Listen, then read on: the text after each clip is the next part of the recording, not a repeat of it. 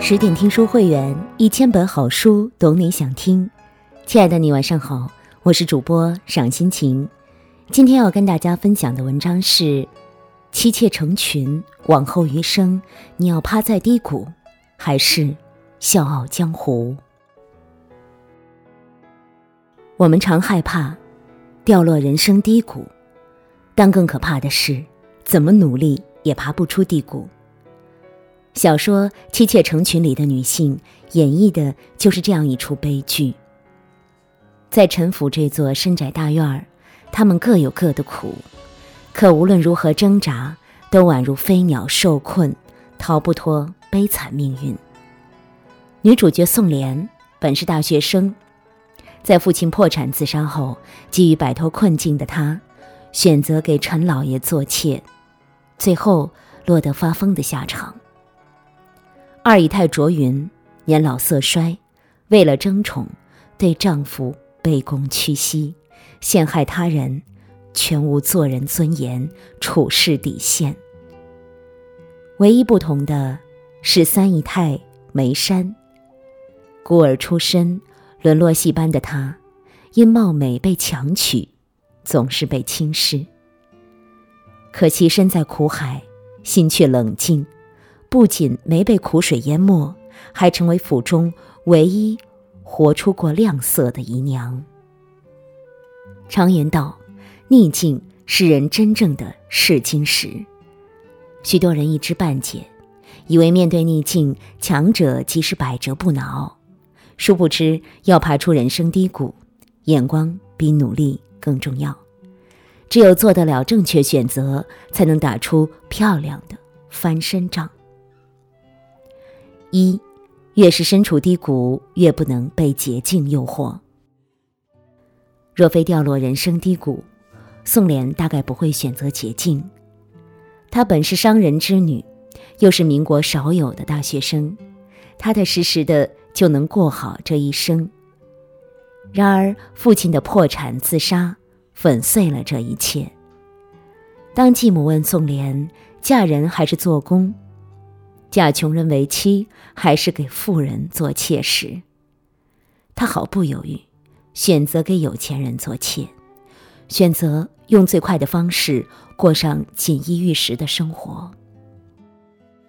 可尽管是做妾，刚入陈府那会儿的宋濂，依然有着希望与骄傲。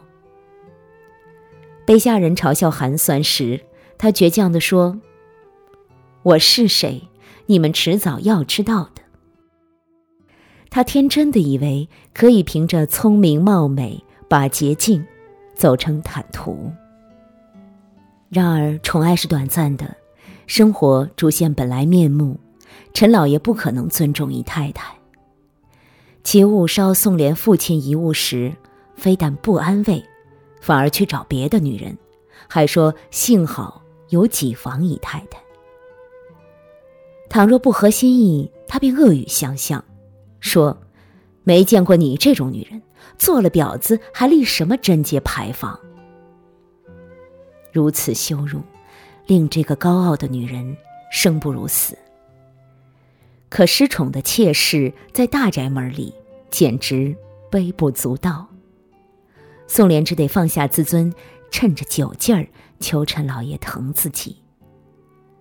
换来的却是一句：“你这样，我怎么敢疼你？疼你还不如疼条狗。”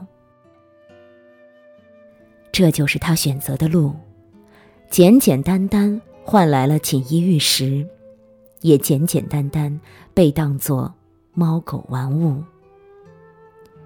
其以为可以通过捷径爬出低谷，谁知却掉进了更深的陷阱。而这一次，是绝境。其实，莫说尊重，陈府连人命都视若草芥。宋濂亲眼看见三姨太梅山因触犯家规被扔进了废井。原来，在陈家，法律是可以无视的，女人是被当作东西的，不合意了，就处理掉。此等觉悟。令宋濂崩溃，他发出惊心动魄的狂叫，拼命揪着头发，嘴里大喊杀人。曾经高傲美丽的宋莲呐，就这么疯了。人们常见他徘徊井边，说自己不要跳井。他多想好好活着，但这一生的幸福都被其亲选的捷径彻底葬送了。《周易》有云：“穷则变，变则通，通则久。”人在困境变通才是上策，但所谓变通，是指改变思路，而非放弃原则。人在低谷，常觉得寸步难行，也更容易被捷径诱惑，以致陷入更深的困境。如果面对难关时，宋濂能够脚踏实地，那么以他的才貌，未尝不能走出一方天地的。可惜，没有如果了。二，难关再难，只能自渡，不可依附。人在弱小时，常想依附他人，就像二姨太卓云。她是美丽过。宋濂初次拜见时，也忍不住被吸引。尽管其年老色衰，容貌却温婉清秀，举手投足亦不失大家闺秀的风范。不过，和金钱相比，美貌着实弱势，一方可能增值，另一方却必然贬值。光阴荏苒，陈老爷富有依旧。卓云，却红颜渐老。为了好好活着，他选择毫无尊严的依附男人。三姨太梅山，戏子出身，花容月貌，有自己的脾气。四姨太宋莲，新人入府，风头正劲，敢说敢做。唯独卓云，好似生来就只有喜乐，没有哀怒。只为讨好，他如藤蔓般紧紧缠绕着男人，失去原有的姿态，只为获得生存养分。不但如此，卓云还用上了孩子。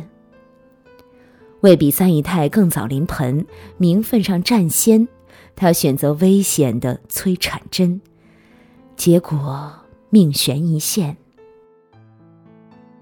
听来可怕更可悲啊！为了依赖他人，竟不顾惜自己的性命、孩子的健康。然而，这就是依附的代价。须得不断的增加筹码，哪怕付出血肉。可惜呀，三姨太还是先他产子，又是个男孩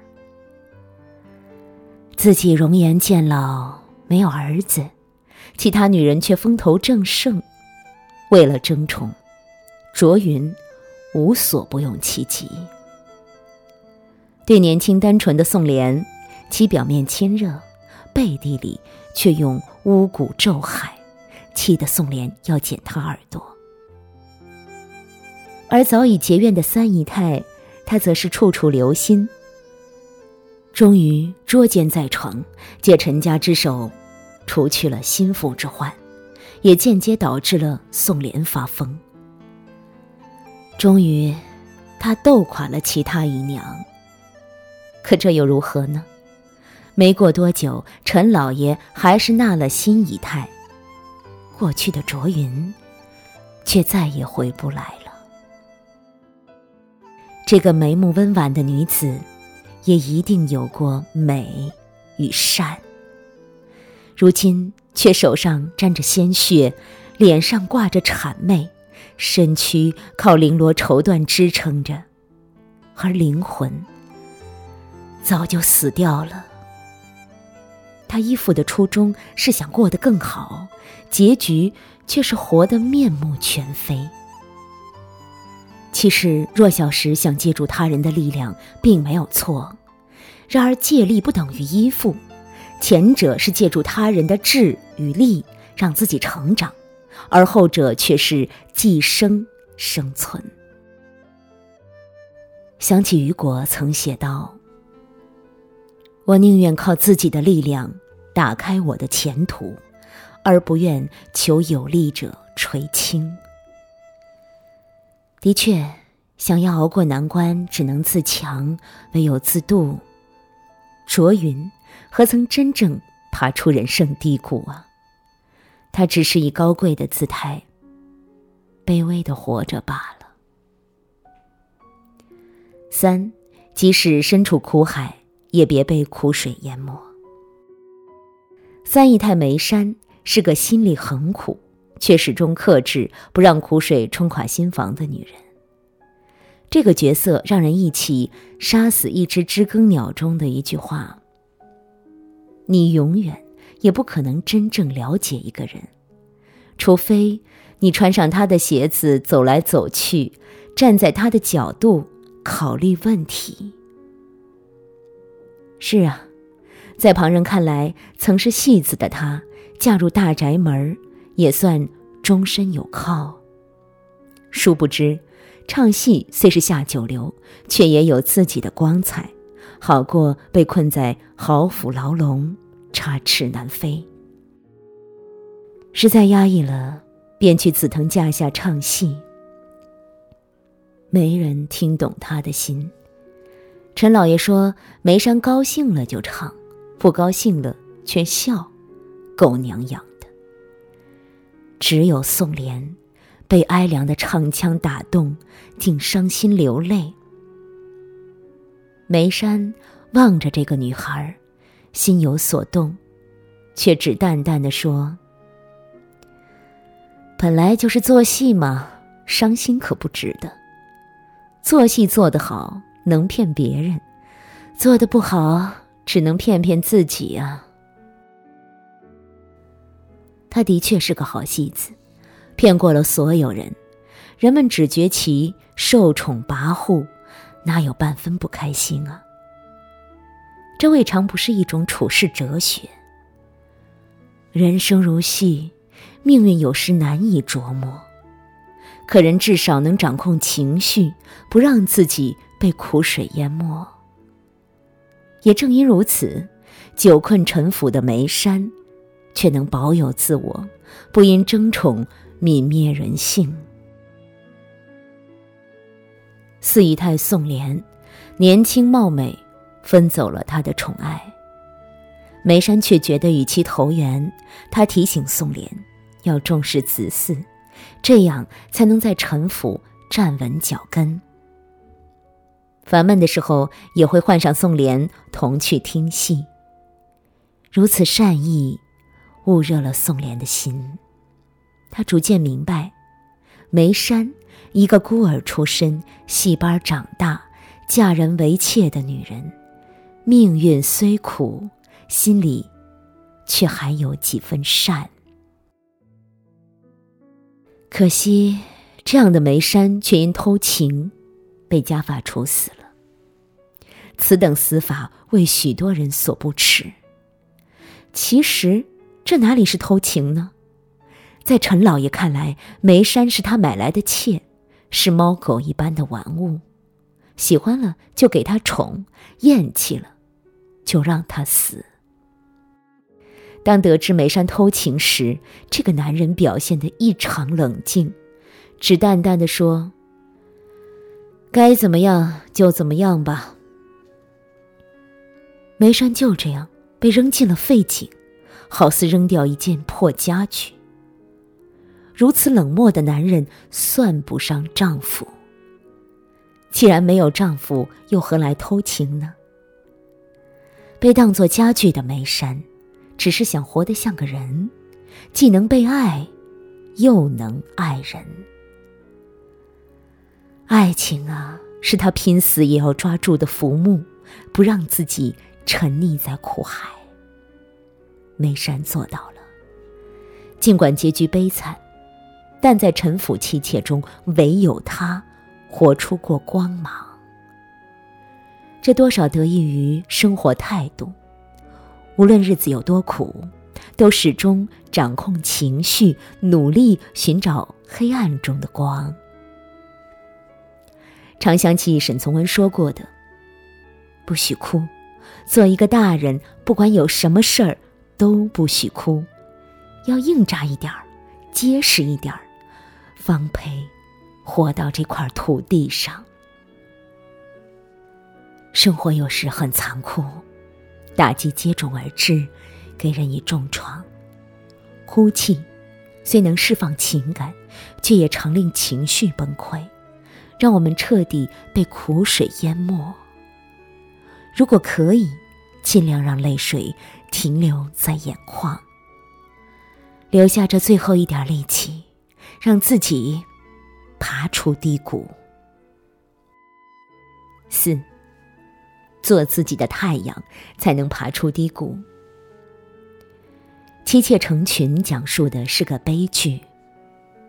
然而，其真正悲哀之处，不是女性受制于强权，而是身在低谷的她们没有放弃自己，始终在努力，却几乎都被困在原地。这样的悲剧，既因为命运，又源于选择。一个人越是处在低谷，越要经得起捷径诱惑，不去依附他人，日子再苦也能忍住眼泪不决堤。很喜欢苏格拉底说过的：“每个人身上都有太阳，主要是如何让它发光。想爬出低谷，就要做自己的太阳，不悲不气，往后看，踏踏实实。”向前走。无论眼下有多艰难，只要选择正确的路，我们终能熬过低谷，于山顶再相逢。更多美文，请继续关注十点读书，也欢迎把我们推荐给你的朋友和家人，让我们一起在阅读里成为更好的自己。我是赏心情，我在美丽的渤海之滨，山东龙口，向您道声晚安，晚安喽！用我的声音让您安静而丰盈。